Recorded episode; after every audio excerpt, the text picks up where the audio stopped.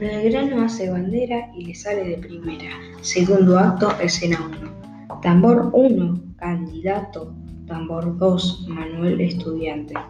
Tambor 1, los tiempos de candidato. ¿Los tiempos de qué? Tambor 2, los tiempos del vi, candidato. Los tiempos del vidrio. Tambor 1, no, los tiempos del vir, candidato. Los tiempos de Elvira. Tambor 2, los tiempos del vir, los tiempos del virreinato. En la Universidad de Valladolid, en España, Manuel Belgrano está sentado ante un escritorio lleno de libros y conversa con un estudiante. Manuel, deja el río de la Plata y vine a estudiar a España.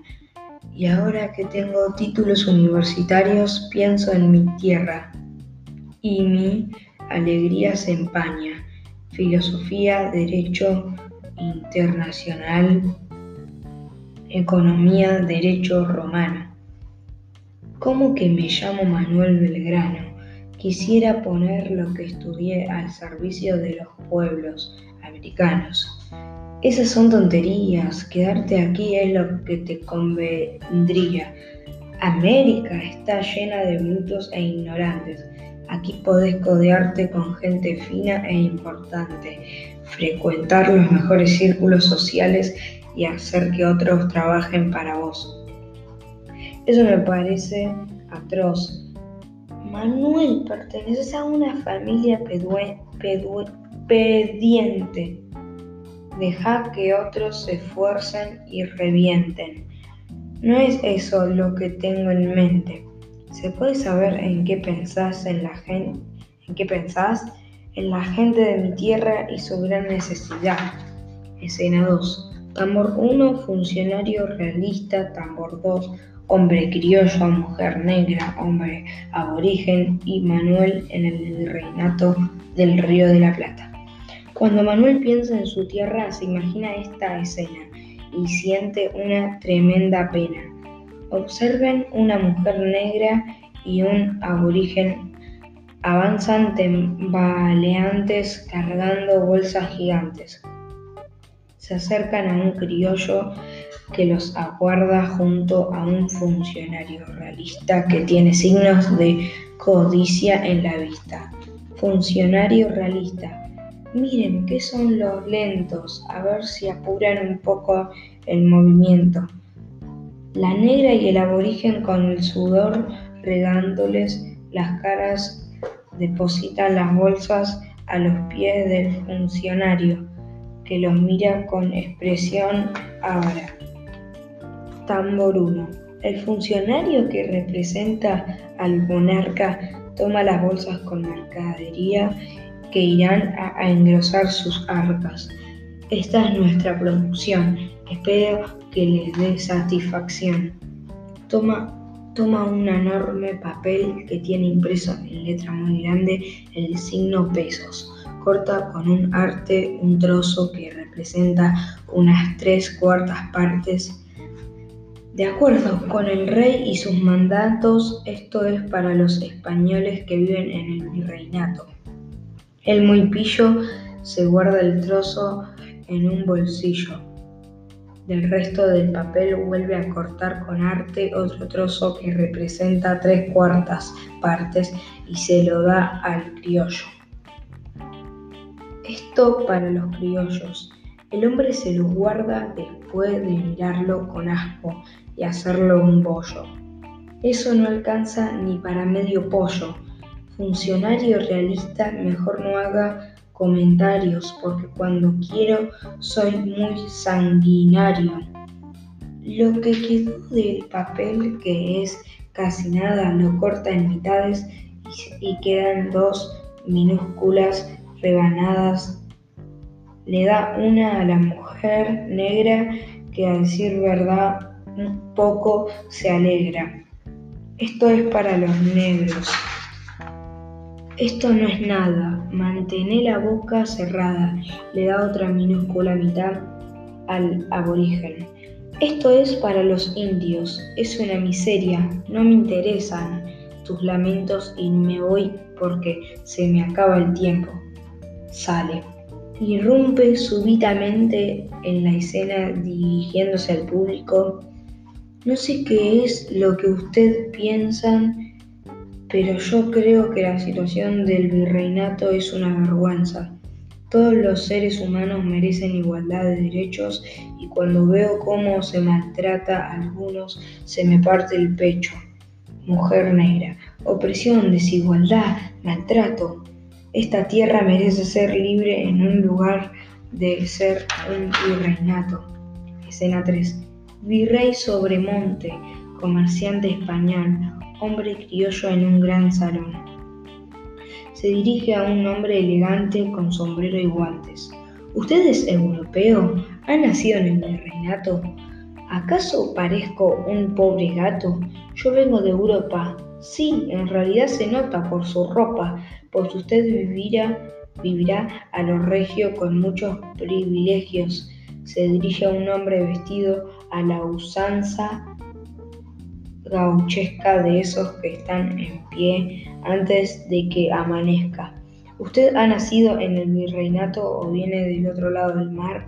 Míreme la cara. ¿Parezco nacido en otro lugar?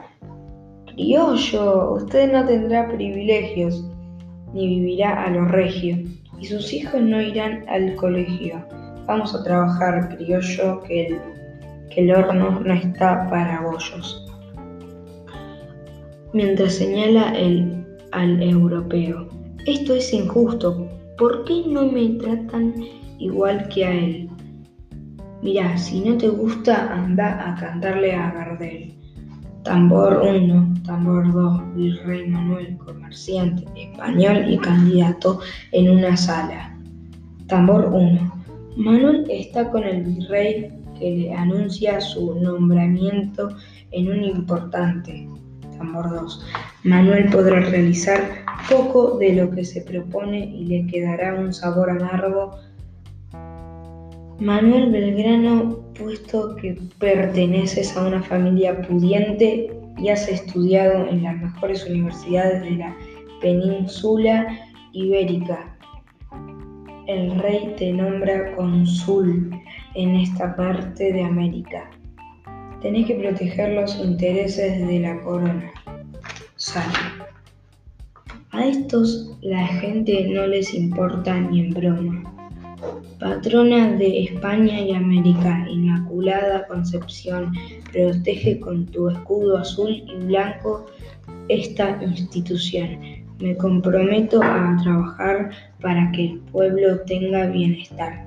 Se escucha que alguien llama a la puerta Tambor 1 y Tambor 2 van a atender y regresan enseguida con un comerciante español. Manuel, este señor lo busca. Yo creo que algo lo ofusca. Escúcheme, ñato. Los comerciantes españoles queremos la exclusividad del comercio con el virreinato. Ja, ja, ja. Así podremos ponerle a todo el precio que se nos antoje. Yo quiero impedir que a la gente se le la despoje. Por eso creo que es mejor poder comerciar con todos. De ningún modo. España debe tener el monopolio. ¿Monopolio? ¡Ay! Eso me dolió. Furioso. Le voy a decir al rey que lo saque de las pestañas. El comercio debe hacerse solo con España. Entra el candidato y se pone a observar lo que ocurre.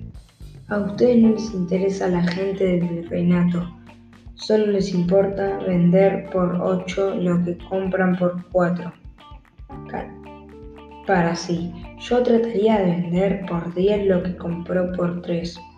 Escena 5. Manuel recibe al virrey y le comenta sus proyectos de ley.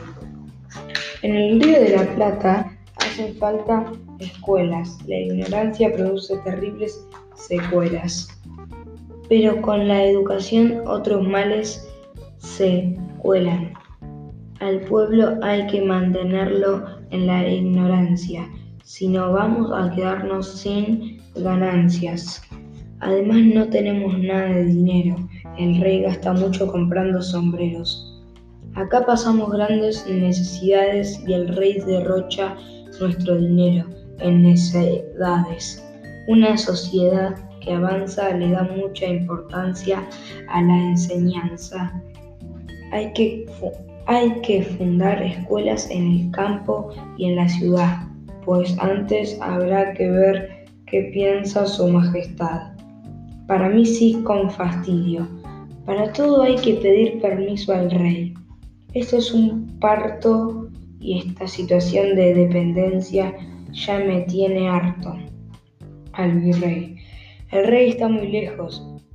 Sí, esperemos su opinión. Los niños se volverán viejos y un pueblo sin construcción va derecho a la perdición.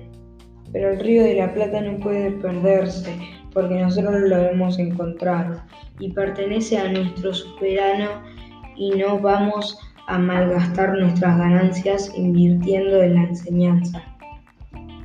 Necesitamos escuelas para varones y para mujeres. Para mujeres, de ninguna manera. Ellas tienen otros deberes. Las mujeres no necesitan aprender a leer y escribir ni saber hacer cuentas. Solo tienen que aprender a ser sirvientas. Se ríe con una mueca más bien idiota que hiere profundamente al patriota. No estoy de acuerdo. Todos deben recibir educación. Vamos a ver qué piensa el rey de esta cuestión. Este tiene un problema en el cerebro. Se, cree que vamos a educar a las mujeres, a los indios y a los negros. Sabe, para sí. El rey está a tanta distancia. Para él nuestras necesidades no tienen importancia. A solas y con todo el corazón Manuel vuelve a pronunciar una oración. Ora cante un manto azul y blanco, Inmaculada Concepción. Ayúdame a lograr que este pueblo reciba educación.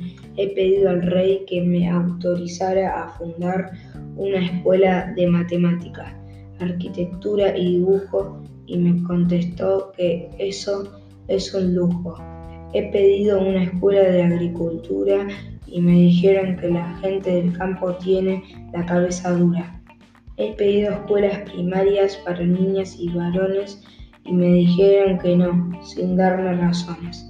He pedido escuelas de, de, de comercio e hilado y me dijeron que me quedara callado.